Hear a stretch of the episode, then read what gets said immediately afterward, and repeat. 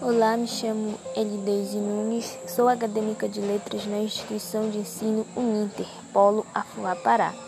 Faço parte do curso da área de linguagem e sociedade.